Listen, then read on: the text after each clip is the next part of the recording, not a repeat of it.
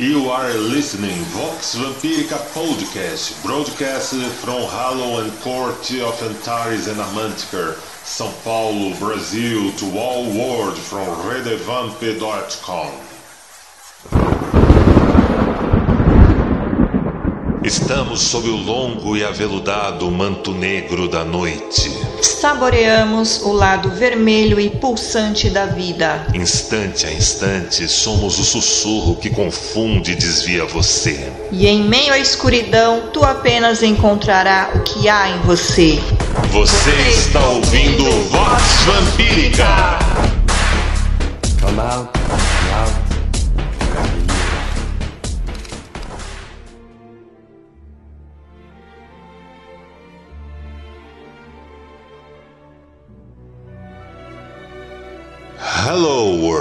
Daughters and sons of the savage garden, as would say Anne Rice. Be very, very welcome to the boot of Vox Vampirica podcast in English. This is Lord A, King Prime Sahjaza Dynasty, vampire, occultist, hidden, DJ, and author with 10 books already published here in my land, Brazil, on South America. When we talk about the Sahjaza Dynasty, we evoke a long and beautiful history with well over four decades started in the United States by Rosemary Sahjaza and many fantastic names and peoples which has spread to more countries and we will leave it for herself to tell on a next night here in Vox Vampirica. I'm sure you will love it. Back to me and my works of these books, I highlight the series Codex Strigoi, which already has an exclusive version in English available at redvamp.com English version. Check links on the description of this podcast. I will also launch a special book in English that brings together revised and updated articles and essays next week, so keep an eye on our website and that. Please register our exclusive Telegram channel to stay tuned on our news and next podcasts. As I say, I live in Brazil with my wife Sandra Sahjaza, Queen Prime of Sahjaza Dynasty, in a two-floor house with more than 100 years old of history in an old and charming neighborhood colonized by Italian immigrants in the 19th century. We live in a metropolis called São Paulo. We share our space with five cats rescued by streets for us. And now Vox Vampirica has existed since 2006 as a podcast, 10 a web radio program, and more recently as a radio show broadcast in Portugal, Europe. However, this is the first time that we have created the content entirely in English, and a great challenge since it is not our language. Certainly, our Portuguese is better than our English, but a certain accent and some pronunciation errors offer a special charm and spice, right? After all, in novels and literature, vampires are always mysterious foreigners. With each edition, we will tell a little more about the people, our events, and these 18 years of story at the vamping community from Brazil started by us. It's a great pleasure for me to share the duration of this podcast with you wherever you and wherever you go. And I hope that you are better and more inspired at the end of this podcast before you start the listening. And if for you this podcast is a love affair at the first bite, please consider supporting us on patreon.com Lord A. We want to make it weekly, offer videos of our interviews, lectures, classes about occult, hidden, paganism, practical magic, and of course, books, magazines, and much more content. Okay, now it's time to talk a little more about our special honor guest tonight and our debut of Vox Vampiric in English. He was born in Montreal, Quebec, Canada in 1958. He is the great grand nephew of Irish Author Bram Stoker, the author of Dracula, together with leading authors such as Ian Holt and J.D. Barker, regained creative control over the vast and impressive literary legacy of his ancestor and currently together with researcher Hans de Roos, he has been creating an impressive tourist itinerary in Romania, establishing a unique dialogue between the work of Bram Stoker and the beautiful Carpathian countryside. His name is Dacre Stoker. Dacre Stoker will be with us right after our music block.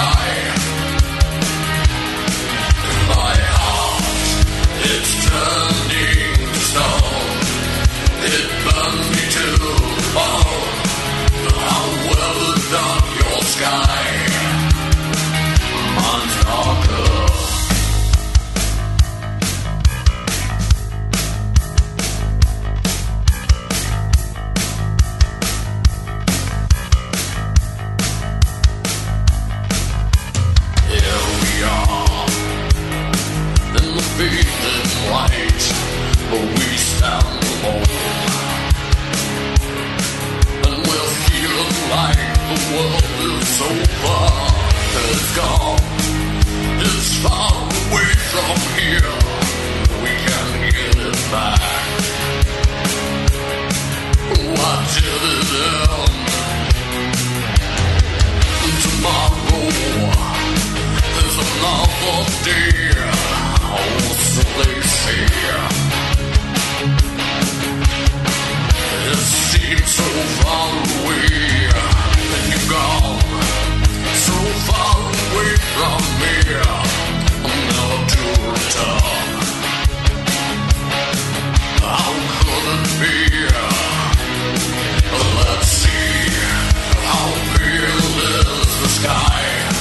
Our time is passing by. Come drowning man still crying. My heart, is turning to stone unto the bone. Will the your sky?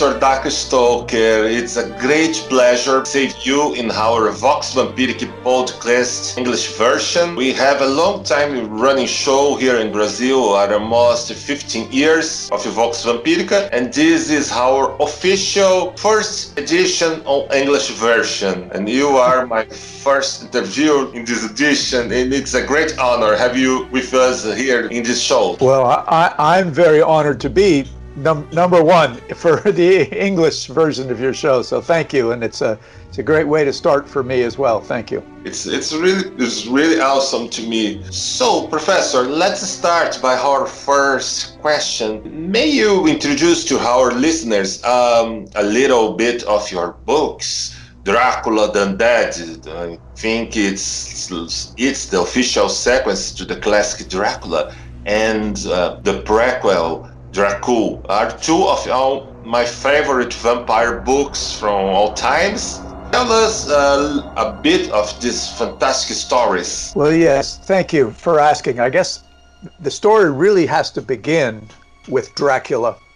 My, my great granduncle was Bram Stoker, and he wrote Dracula between the years of 1890 and 1897. So I finally read these books when I was a young guy growing up in Canada uh, when I started reading it, I was only 12 years old, and it didn't mean a lot to me then. But when I was finally in university and I read it again, I started to understand, I would say, the, the beginning of the full theme of this book. And it's taken me another 10, 15 years to fully understand not only what Bram Stoker was writing, but why he was writing it as well. And it was these two thought processes in my mind that I ended up writing Dracula the Undead with Ian Holt and then Dracula with J.D. Barker. Uh, I am a, a very strong researcher. I'm not a very strong writer. And both these stories needed authors who were better than me to co author with me to help make the story uh, strong enough and good enough to be published by international publishers all over the world. So to start with, Dracula the Undead um, picks up where story ends, where Dracula ends. And one of the big premises that many fans and myself has always thought about is the way Bram Stoker ended Dracula. The Count really didn't die in the normal fashion, or fashion Bram intended to, which was a wooden stake through the heart and the head being completely cut off. Instead, he had the bowie knife go into the Count's chest, and his throat was slit, and the Count crumbled, vanished in dust. Does this mean he's really dead? So this problem stuck with me and many other fans, and also Ian Holt. And we said, well, if he didn't die, what can happen? And most importantly, also, what happened to the rest of the band of heroes who did go back to Transylvania seven years later to pay homage to Quincey Morris? But when they go back to London and they resume their lives, this would have been a very traumatic experience. They had no help by the police. So they would have had to carry this burden within themselves that they had to kill their own Lucy, that Quincey Morris actually died, and that each of them did this incredible service to the people of London by chasing a vampire back to his native land of Transylvania. And in the process, they learned something about themselves, but they also learned about the ultimate evil in the world, and they think they've banished it. So that's that's the premise for the continuation of the story, and the major character that carries the book Dracula the Undead is the little baby who was born at the end of the novel. If you remember, Jonathan Harker and Mina had a child.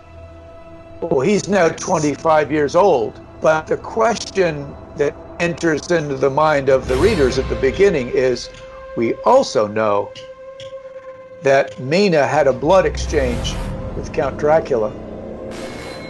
And how would this affect the baby as he grows up? And this is what we try to answer in Dracula the Undead. So, without giving any more spoilers, I think that's probably enough on, on Dracula the Undead. Now, it took me about 10 more years to work out the next problems that I had with further research in Dracula. I had found Bram's lost journal. I learned more in his notes. I had seen the Dracula typescript. So there was more information floating around in my head that brought out some very important points. And that is why did Bram Stoker wrote Dracula and and make it feel real? as I found things like the original preface to Dracula that said this story is real, not just once, not twice, but four times he mentioned this is real. And his London based publisher discarded this, I believe, because it, was, it would have made the book too scary. That preface showed up in an Icelandic version of Dracula and a Swedish version. So it exists but it's not in the book that many of us knew about for 120 years. So I worked on the premise that this story was based on reality, and I looked deeper into Bram's life. And as a sportsman myself, I had actually coached at the Olympic Games in 1988 in Seoul, the Canadian modern pentathlon team, and I'd seen many things that affect the human body negatively and positively blood doping and steroids and human growth hormones, all these crazy things. And I thought about Bram's mysterious childhood illness. How could he have been so sick for seven years that made him an invalid? And how did he recover to become a champion athlete seven years after he recovered from being an invalid? And I thought, well, maybe if he wrote this story as if it was real, maybe there was some supernatural intervention in his life. I know he was bloodlet. I think he was bloodlet by his one of his uncles. So if they were taking the blood out, in those days they took out a lot of blood, maybe there was something going back into him. And this is where the author, myself and J.D. Barker, where we brainstormed about what if. And this is what all authors do at some point you, you have to take reality, the truth, and then you twist a little bit and add some fiction. And here's where we added fiction that there was some sort of supernatural intervention that made Bram recover. And this is what caused him to write the story Dracula as a warning to the world that vampires are real. Now, it doesn't end there. I found lots of books that Bram researched. I found notes that suggested that he believed there was many people around the world at that time that believed vampires were real. All Bram Stoker had to do was write a story to convince us that this threat, this Count Dracula, existed in this faraway land and he was coming to London very in a very threatening manner, silently coming into your country and really upsetting the center of the world, which was London at the time. So this is how J.D. Barker and I decided to, to frame Dracul as if Bram had personal experience and he, he had to have some connection to Dracula and was, was going out to try to either solve the problem or get rid of him. So that's the basis for, for Dracul. And um, we've had a lot of fun uh, writing it. Um, we've loved the, the, the, the, the success it's had. It's been an international bestseller. Uh, it was the number one horror hardcover in all of England, um, all of the UK actually, and it was one of the top five horror books in the US uh, when it came out in 2018. So we're, we're very happy with it. And I like the fact that I'm able to bring Bram's life into the fictional world, but most of the story is real. So it's almost like a biography, but in fictional manner. And that makes me feel good that I'm allowing people to understand my great granduncle. It's uh, it's two awesome books, and it's a really great privilege to share this time and talking with you and may listen some some secrets of his backstage. It's a great it's a great opportunity, my noble friend. And so I have a new question here. Professor, did you enjoy our last night in the party? Yeah, that was, it was great to see. Uh, I didn't have any idea how many people would be in this party. Uh, so many people who obviously were very interested in what I had to say. It's it's very satisfying to see people who are engaged and interested in what, what I'm having to say about Bram Stoker and, and Dracula. So yeah, that was that was really cool to be coming from South Carolina to Sao Paulo and uh, connected through the internet um, and to make people enjoy what I have to say is fantastic. Yeah, so was a great was a great night to us, and and people really appreciate too much your you with us. We have more of forty peoples. Now, please share share with us a bit more of your search and discoveries from, from Bram Stoker. When you start researching, what you some secrets that you discovered in Bram Stoker diaries and Bram Stoker personal notes and where and what new materials are you developing? More contents, more books with Bram Stoker registrations, notes, and this kind of stuff. Please share a, a little bit with us. Well, I think for the for the listeners, it's it's important people understand that Bram Stoker left us very little about himself. Um, he never wrote an autobiography. He was a very busy man being the manager for Henry Irving's theater. So he had time in his holidays just to write his to write his own stories, 12 different novels and short stories. But he did keep a journal when he was a young man in Ireland. And that was a very important time of his life. And luckily, there are two great grandsons of Bram still alive. They're my cousins. They're in their late 70 years old. And one of them had a box of books and letters and this journal that he said, Dacre, you might want to look at this. And so I looked at it and I thought, oh my God, this is incredible. Oh, up until this point, there had been some biographies written about Bram. There had been the Dracula notes that had been discovered in 1970, and they show up in the Rosenbach Museum in Philadelphia. And these are the the notes, 125 pages of research notes that Bram used for Dracula, but nothing about himself as a person.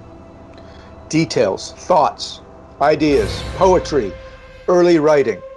And when I got to look at this journal, that the handwriting was so terrible that nobody else had spent put much attention to it.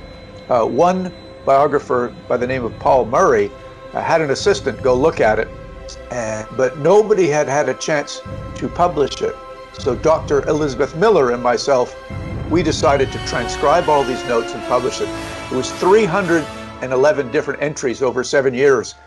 And I think probably, Andreas, the biggest secret that I found from that is that Bram wanted to be a writer from an early age, but he was held back by his father. It was conflict within this young man's life. He was a student, he was um, uh, serious in mathematics. He was also a great sportsman in, in, in many ways. He was a champion with trophies in race walking and rowing and gymnastics, rugby. But deep inside Bram, he loved the theater and he loved romance and he loved this sort of freedom of expression. And he was also interested in these, what we called fringe sciences mesmerism, phrenology, the occult, th- things that weren't accepted very well at that time, and ideas that he had to keep bottled up inside him. But then he started writing these in his journal, just as a, as a way of freedom of expression. But they were kept close until he took the job with Henry Irving to move to London against what would have been his father's wishes. But at that time, his father had moved to France and then and then uh, Switzerland to bring the daughters, Bram's sisters, so they could be educated in the arts and they became one of them became quite a famous artist. So once Bram's mother and father were away, Bram had the freedom to do what he wanted to do, and he moved to to London, and this is where his freedom of expression in the theater and in writing came out. So this was a young man, three scientists in the family, three doctors. His brothers were doctors, and one other a civil servant, and the two sisters were artists. And Bram was r- really the only male in the family that had this sort of, let's say, less than appropriate career choice. And he got to develop that on his own. So I saw that in the journal, but when I started reading his other books, I could see this as well. This man who had the confidence slowly building up to write about his passion and to be passionate about what he wanted. And that was to be an accepted writer. He only got to write and do his research when he was in his holidays. And what was interesting about his research is he stumbled upon these superstitions, this mythologies, the the uh, the occult, and this were reflected. This man who chose to have an open mind about life in a society that was very closed-minded about things. This was the end of the 1800s when many changes were coming to Victorian London and there was many people in high society that were resistant to these changes. Remember, Charles Darwin had just published this very controversial uh, Origin of the Species in 1859, and this was shocked the scientific world. Well, in a somewhat similar way, Bram embraced that, and he did the same thing in Dracula by introducing ideas that superstition and vampirism and spiritualism could be real and is accepted by many people. So he put it into a novel in a way to suggest to people this is something that might be real. So this is what I learned about Bram. Uh, these are some of the secrets, and what I've, I've done with that is I look, for ways to exploit it. Obviously, in these two books, Dracula the Undead and Dracul, but um, I've also written a short story that will be coming out this summer in a book, in a magazine, excuse me, called Weird Tales. And it's about Bram Stoker's last week of his life and his beliefs of the afterlife, things that he did in his life that he regrets. Um, and I've also been working on a documentary about my journey to go to Transylvania to find the location of the Bram Stoker's fictional castle that Hans de Roos deciphered from the notes, and we'll, we'll get to that in, in a little while. But you, you know, there's there's there's never a day that goes by that I am not working on something or thinking about something to do with Bram Stoker and and things that have not yet been brought to the forefront yet.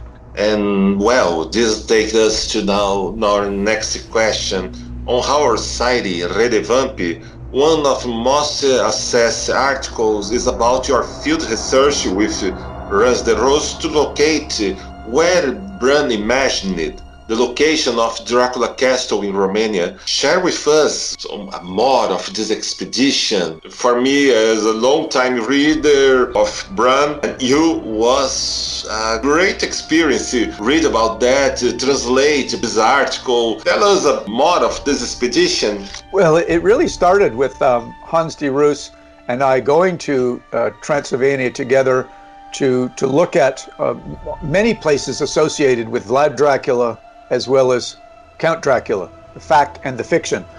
Um, and during that time, he disclosed to me. Um, well, actually, when we got back, he disclosed to me because we went a number of times together. But on one of them, he said, "Dacre, I've found something in the notes that nobody else has recognized." And, and I said, "What do you mean?" He said, "Well, the notes in the Rosenbach Museum has the page, and because Bram's handwriting is so so bad, that a lot of times people who look at these notes have a very hard time looking at them, and some of the writing is faded. And one of these pages had lines of longitude and latitude and names of rivers and streams. Well, Hans knew about, because of a map that he had been looking at, these rivers and streams and lines of longitude and latitude. And then he deciphered the action in the Borgo Pass with the carriage and how long it would take to get from one place to another, how long it would take and he realized that this that there must be a spot where these lines of longitude and latitude line up, and um, you know, and and so this was groundbreaking. I decided I needed to go and see this, so my son and I went on and, and took a tour with some other people to show them around Romania. And after that tour is over, we decided to go on our own and hire a guide to go look for this place, and we and we did. Um, we, we, we, we found it. Um, there is no castle, but there's a perfect place for it. Uh, obviously, Bram Stoker never went. He did have maps. And since de Roos's discovery, I found that of all the books in the London Library that Bram was using for his research, five of them actually had maps in them. So Bram was very precise. And he was choosing what this location was. They all had the same rivers that de had found. They all had the lines of longitude and latitude that de had found. So Bram didn't just do this by chance. He chose a particular place because of the uh, physiology of the area, because of the geography of the area, and the myths of the area. And the reason was that the ending of Dracula, before it was edited out, had a volcanic eruption occur right after the knife, the Bowie knife, goes into the Count's chest. Massive volcano would erupt, Castle Dracula would come down, gypsies would run off, and somehow the band of heroes would stay safe. This was a, a sort of Bram's way of connecting what was at the time this portal, this volcano, the connection to the center of the earth where the devil lives and his Dracula was the devil. And so if the devil dies, the massive eruption, either protesting from the center of the earth that you've now killed our leader. So Bram found an area where there were volcanoes, and he found an area of the mythology of the blue flame, which were included in the book. The blue flame is the sulfur deposits that are exposed when the volcano came up. So this location is actually Mount Izvorul in the Călimanului National Park, and it is an extinct volcano, and there is a sulfur mine right next door to it. And when I went with my son and the guide, I asked other people in the area, "What do you know about the myth of the blue flame?" Oh, they say it's it's the sulfur. I say, "What do you mean?" Well, when we have forest fires from lightning, and the fires burn, and then the trees stop burning, there is still some burning of the sulfur because it burns blue. I said, Well, is there any truth to the myth that there is treasure under the blue flame? They said, Of course. We have gold here as well. We have gold in the mountains. That's why the Dacians uh, were able to discover gold and use it, and that's why the Romans came to overthrow the Dacians to steal it. So, this this initial trip was to find out does this place really exist and what does it look like?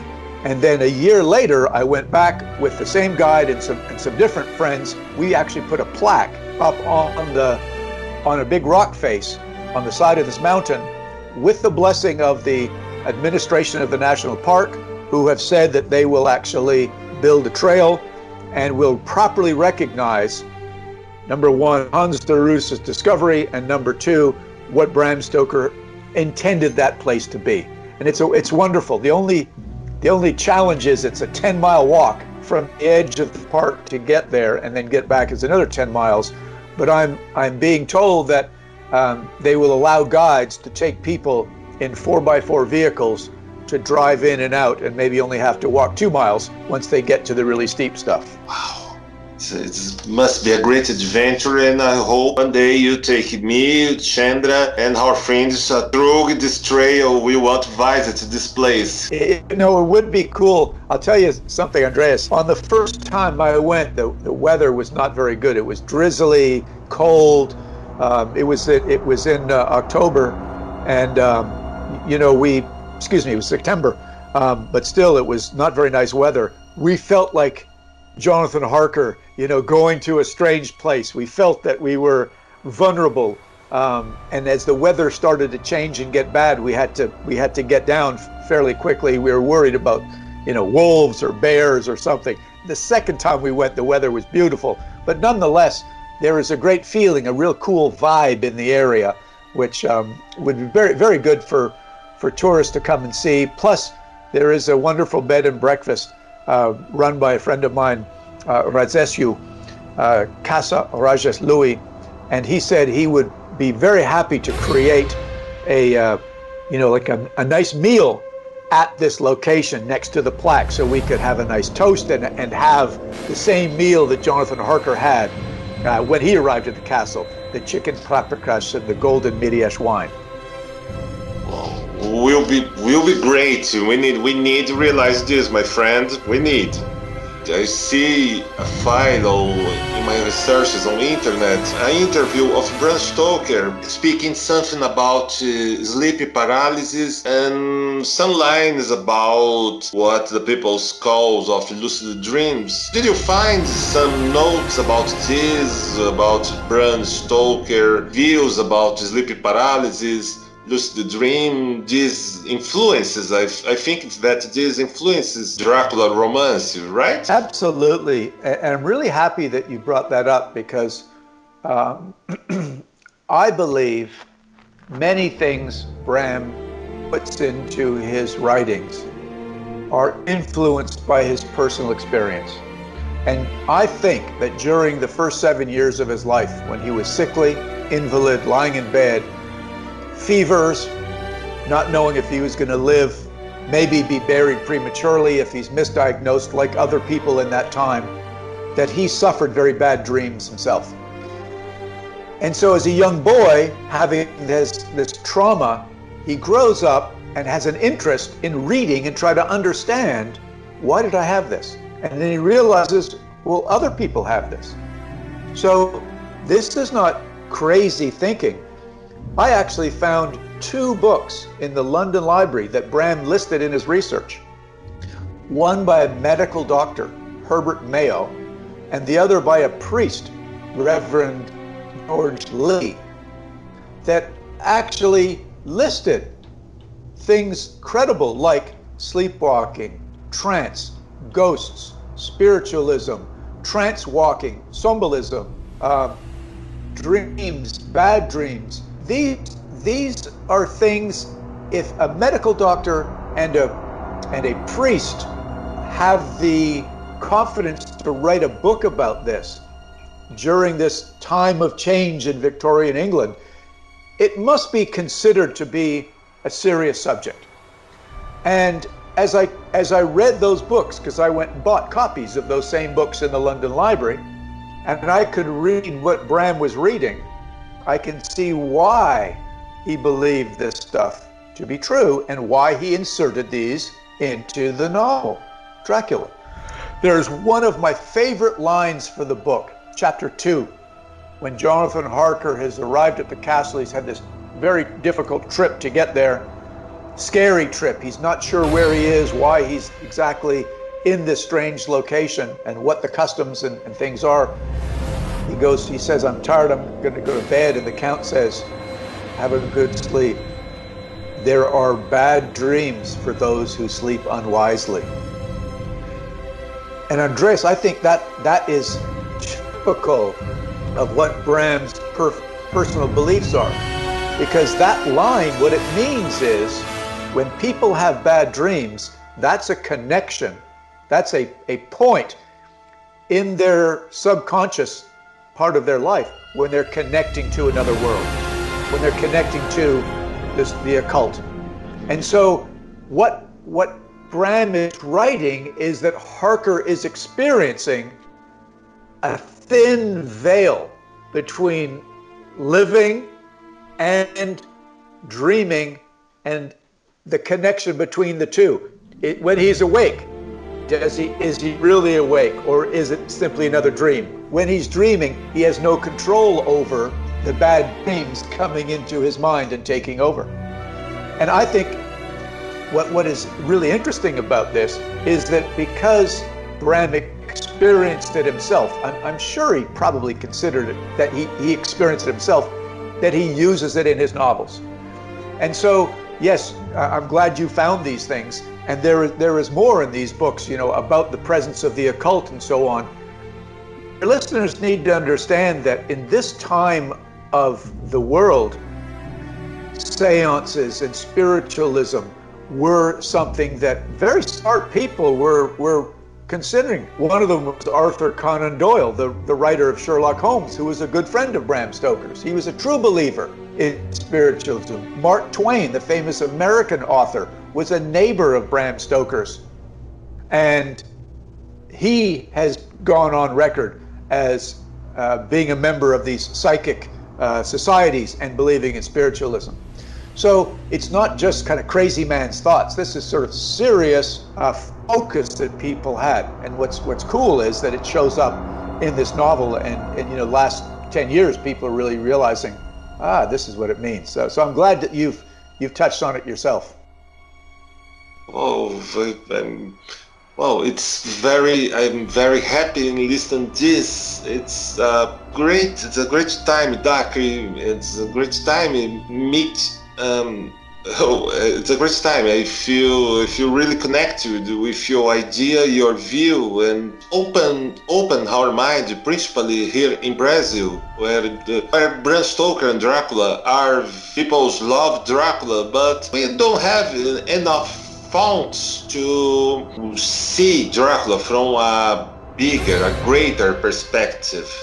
And this our talk this evening is the one of the best opportunities to show this panorama, this skyline of romance to our audience and I gonna ask you one of my favorite questions on this show this evening. How was the relationship of Bram Stoker and the discreet societies or secret societies from his time? We heard, we heard and read much about his possible association with Golden Dawn, but I heard through the grapevine in a place called Fantasy Fest party online last Saturday that Bram could be a Freemason too. Is that right? Yes. Or um, uh, no? Again, there there are not very many uh, solid records that shows um, much about what Bram did outside Trinity College, uh, his writing, and the Lyceum Theater. But um, I, I, have a friend who's a, a, brilliant researcher and a collector in uh, Dublin, Ireland, that showed me that he believes Bram Stoker attended at, at least two meetings of the Order of the Golden Dawn. And people who were thinking alternatively, thinking of big pictures, thinking of sciences, and thinking of ideas, spiritualism, and things that maybe weren't mainstream and weren't accepted. But I also found recently that Bram was a, was a Freemason, and he didn't become a Freemason until he was in London. uh, he, so he wasn't one in Ireland.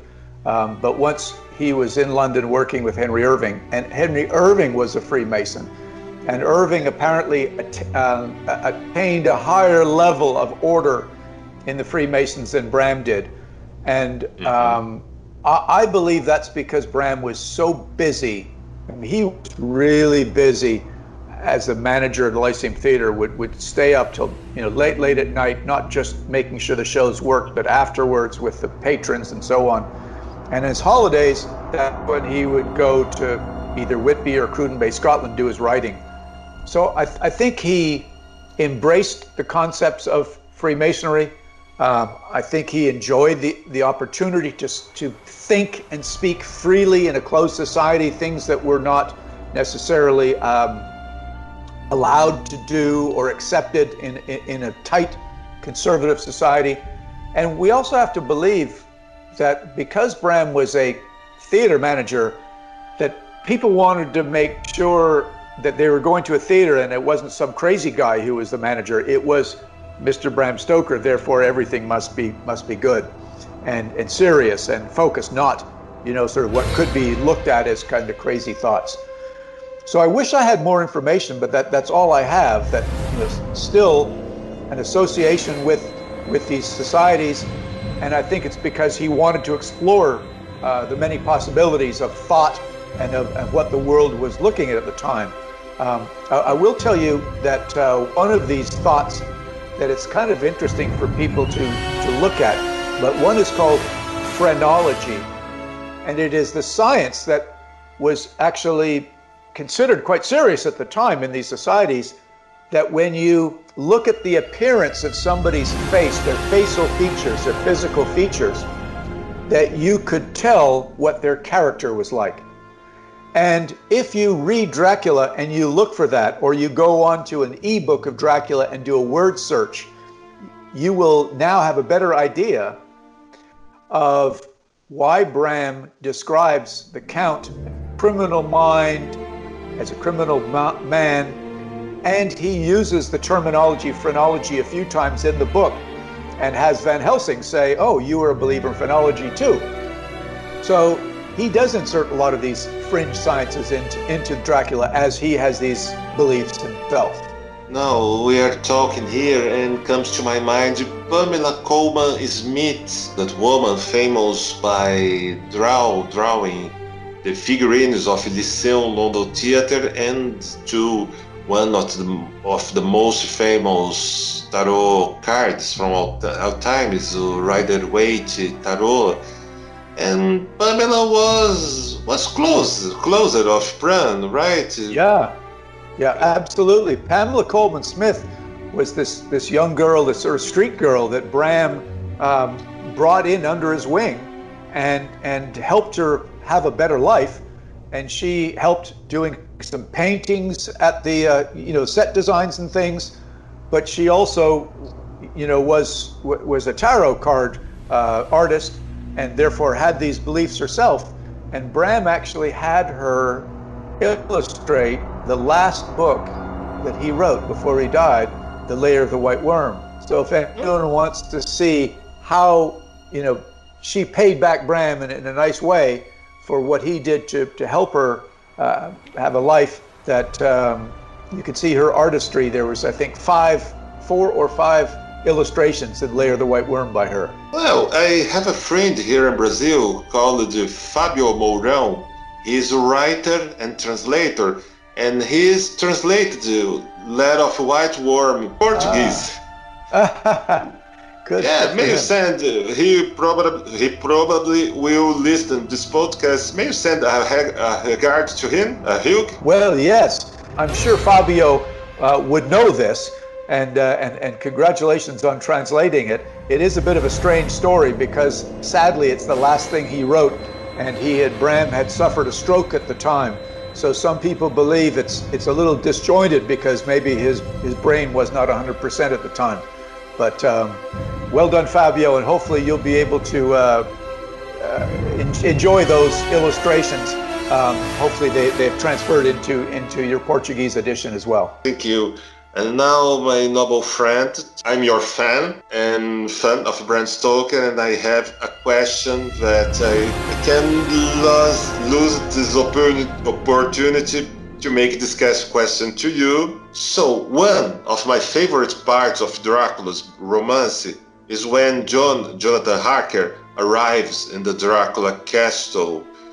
Then he is very welcomed by Count and and Dracula takes Jonathan to a eight chamber uh, eight chamber hall where Jonathan will be his host along eight to eight to nine days. But Jonathan has no windows there and just a mysterious, a mysterious can, candlelight um, is is a is inside a lantern, but we can see from where came the light in this land. So he, he stay in this place uh, haunted. Uh, in the ninth day, the Dracula's brides appear to him, and then begins a period of time very, very hard to Jonathan. And it's my favorite passage in this book. May you talk about of this part of Dracula's romance? Your views, maybe you find some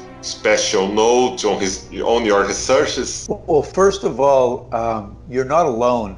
Many people have said that the first three chapters of Dracula are the most powerful, um, the most sort of inflict the most uh, degree of, of scariness because it's a transition that many of us could go through ourselves. We can see ourselves going and doing work somewhere artistic work, business work, scientific work. Get on a train, get on an airplane, and go somewhere. And you arrive there and you think, oh, everything will be fine. I have, I have confidence in what I'm doing, but you're vulnerable to the customs, the language, and your host. So, as Jonathan Harker, the very confident young British lawyer, heads off to Transylvania and, and, and begins to get little hints along the way that things won't be the same for him here as they were in London, and therefore you're not as powerful and don't have control over over everything. So he gets to this place, and I'll just tell you this: what is really interesting, Andreas, is we found that this octagonal room really exists in a castle in Scotland. In the town of Cruden Bay, where Bram actually went there 13 summers and where he actually did most of the writing of Dracula. And it's called Slains Castle. A good friend of mine, Mike Shepherd, who is an author, wrote the whole book, When Brave Men Shudder, about Bram's time in Cruden Bay and his visit to Slains Castle, which ended up with Bram describing in chapter two the interior of Slains Castle as the interior of Dracula's castle. Remember, the fictional castle sitting up on Mount Izvorul. It's not really there, so he has to have something in his mind. And it helps if he's had experience to figure out how you get in the front door. The Count brings you to the octagonal room lit by a single lamp interior room, no windows to the outside. So again, it is a real life situation that Bram has experienced that he puts into the story, and then, as you just say, adds all the cool twists about the Count coming in and breaking the his his mirror when he's trying to shave, which is very strange. The the the uh, him going off and finally getting out of this room and visits the three women and things begin to get really strange. And it takes Harker a while to get to the point, and it's my favorite part of the book too, when he gets to that point and he's realizing the doors are locked, the Count's acting strange, he gets me to write these letters, and then he looks out the window when he finally gets to a window and sees the Count coming down the wall like a lizard upside down. And that to me is this aha moment when he realizes this is the supernatural. I'm in trouble. I'm a prisoner. And everything in that, that stage in the book changes. He realizes this this is this is bad. this is really bad. And that, that to me, just like you, that, that's a really cool part of the book.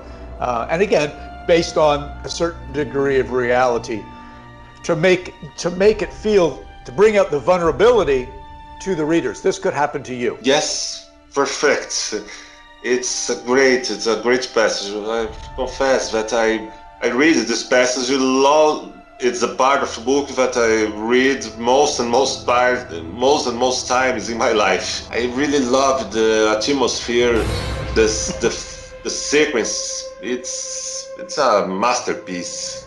It's great. So let's go to our next question. Dacre, did you appreciate appreciate the recent versions of Dracula? The Dracula of NBC or Dracula on Netflix, this recent version from uh, beginnings of this year, Dracula of ABC with from 10 years ago, and maybe the blockbuster Dracula Untold. How do you see these new versions of Dracula, these new perspectives? Well, uh, you know, it's a, it's one of the questions I get asked the most is, oh, what do you think about this book? What do you think about this movie? What do you think about this TV show? It's not the same as as Bram Stoker's Dracula. And so my usual response is, um, okay, it's not the same. If if everyone was the same, we'd be very bored with it. I embrace the concept of different inspirations, different adaptation, different you know, different versions of it. This is artistic freedom at its best. And what I love is the fact that this work that Bram Stoker wrote, published in 1897, has inspired over 600 movies. 600 are, are, are, are in a book by a friend of mine, a professor, John Browning, that have Dracula in it. Not just the movies, not the stage plays, the musicals, the comedies, everything. So I tend to be very open minded about different versions. But since you asked, I'll, t- I'll tell you. I think I think what's cool is number one, the 1992 Coppola version um, with Keanu Reeves, Anthony Hopkins, Gary Oldman. I thought that was very good. It was not not the same as the book. It introduced romance. Okay, it introduced the whole idea of romance between the Count and and Mina, thinking that was the, the, the his wife had come back to life. So, but that was an interesting concept. You know, somewhat same, followed somewhat the same pattern of the book, but added another element, the romance, which then spurned all kinds of romantic vampires all over the world in, in other areas. Um, the most true version of Dracula was a BBC version done in 1977 with Louis Jourdan as the Count. If you want something that's very similar to the book, go see that one. But if you want to see something, again, very different, the NBC version with Jonathan Rhys Meyers was good, but it was very, very different. Um, set in a different time, obviously, and they were looking at electricity and power as sort of the new world order. Um, and then Dracula Untold, which I liked, has nothing to do with Bram Stoker's Dracula, but it is a whole nother look at a myth in how Vlad the Impaler became a vampire, which we realize in, in history didn't happen. That's fictional. Vlad the Impaler did not drink blood. He did all kinds of other things, and he was a very effective leader uh, on the side of Christianity. But it, it was a very, I thought, a very good movie to create its own myth on how this could have happened. And then very recently, the BBC version that came out on Netflix the co-production that um, the two writers from Sherlock Moffat and Gatiss wrote.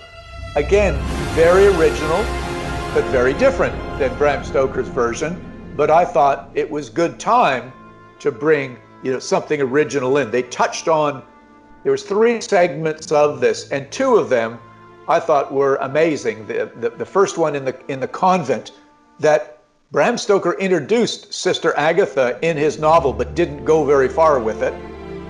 And and then the second one, the second session in the in the ship, the Demeter, in the novel we only see a ship's log. We don't see much drama in it. So these two writers really did a good job exploiting small parts of the novel and filling out a, a version of this that we don't normally see in the novel. And then without giving a spoiler away, the, the very last segment was, was sort of a, a, a time jump, let's just say, which entered some very interesting elements um, into the story, which was I, I, thought a little bit confusing, and um, but nonetheless, Uh, some people loved it and some people didn't, and, and that's just the way um, movies are and streaming is. You know, there's so much of it you can pick and choose. But I, I think it's all good, and uh, I think I think Bram would have been thrilled that even in this day and age, people are interested enough to adapt his story to be inspired by his story. After all, he was a theater manager. What's better than a long run uh, in a theater for your, your, your famous work? Yes, I, I personally I liked from I liked from Dracula, Dracula Untold. I find an interesting movie. I just feel the fault on the character. I I I, I did see Dracula Untold as as a monster. He was more a kind of Batman than yeah. Um, kind of Mysterio as a monster more Dracula from Romance. my last my last question for this interview, Dacre, tell us more about a possible movie adaptation of book Dracula. Did you have a possible a possible date of a premiere pre-production? How is going on this project today? Well, I guess the, you have to understand that. Uh, authors of a book, even though it becomes a bestseller, we're not in Hollywood. We sell the option for the film rights to Paramount, who say they're going to make a movie. Um, and then the option is about to run out, and they extend the option for another 18 months. We're told that they are in the process of turning book into a screenplay. Um, we don't have any power over when that happens or how that happens. That's a, a, separate business that, even though I'm passionately connected to it, um, we let these guys do what they do best, and that's understand when movies are made, how movies are made. If we had decided to make this film independently, and if J.D. Barker and I were going to be actively involved in making the movie, that would be another story. There's a lot more risk involved in that. Um, but we decided to go with an established theater, Paramount. They've got a good track record. They've got great people, and I believe they will they will do a good movie. They, they will ask us from time to time what we think about certain things, our opinion on on, on, on actors and things, but we haven't got to that yet. So in the meantime, I try not to get obsessed with it. I simply move forward and work on other projects and hope that soon I will get this wonderful email from our, our agent and says, okay, guys, they want, they want you in the writer's room. They want to talk to you about this. What do you think? And that would be a great day. But until that happens, um, I know that, uh, there's lots of things going through their mind. Um, you know, for instance, how they're doing business, how they're making films in this is this pandemic, how lockdowns are, are affecting all of them. So um, I, I will give them lots of leeway and just and just look forward to the day when it happens. Well, Dacre, was a great pleasure have you with us in this premiere of Vox Vampirica English version. It was a great honor to me to pass this time with you, talk with you, listen, listen you, and man, thank you so much by this interview to, this evening. Thank well, you. I, thank I, you so much. You're you're very welcome, and I and I thank you for taking the interest. You know, I, I get a lot of requests for for interviews, and I always look at the questions and and uh, I say, look, is, is this going to be worth it? Um, but it, what's what's wonderful is these are very good questions, and and I hope that your listeners in, enjoy listening to them as much as I've enjoyed uh, explaining them and chatting with you. So I thank you for, for giving me these questions and also the time that you take to turn this into the first uh, English English interview. So good luck with it, best of luck with it, and we'll just say one day we need to either meet in Romania uh, on, yes. on, a, on a trip to see these sites or maybe in Brazil sometime in the near future. So thank you all very much and thank you for listening. Thank you so much. And now another musical block for you, and soon, my daughters and sons of the Savage Garden, we're back.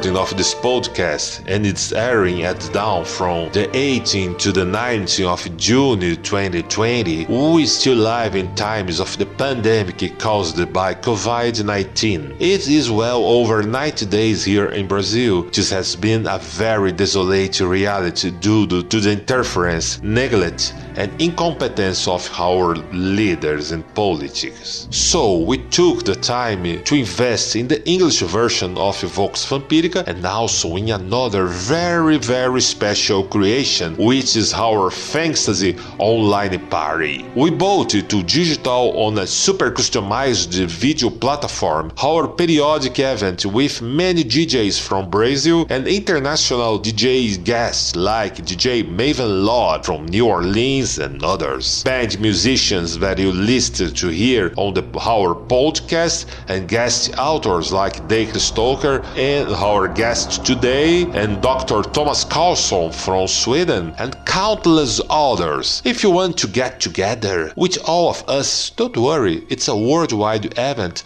and most of the regulars speak English. Just support us at patreon.com A. Uh, check the link on our description. You will have two online parties per month full of unforgettable presentations and performances from Brazil and the world. Also, consider supporting us on patreon.com Lord A. We want to make it weekly, offer videos of our interviews, lectures, classes, books, magazines, much more, my noble friends. And now I must say goodbye to you. Me and you have a life to care, alright? But are you thirsty for more? I hope so. Follow the news and behind the scenes on our exclusive Telegram channel. The link is in the description of this podcast. For 15 years, I have closed my podcast and radio programs like this, and I give you each one of you to her, the lady with the long velvet black cloak of night, who receives each one having come from wherever they came and doing whatever she did in her marble and harmful embrace. That's what I speak in Portuguese in the following audio. In next week edition, I tell you what we talked about at the openings of Vox Vampirica podcast. Okay? See you in your dreams. E agora entrego cada um de vocês a ela, a senhora da coroa de papolas, no seu abraço marmório e deletério, ela que rege sob o longo e aveludado manto negro da noite.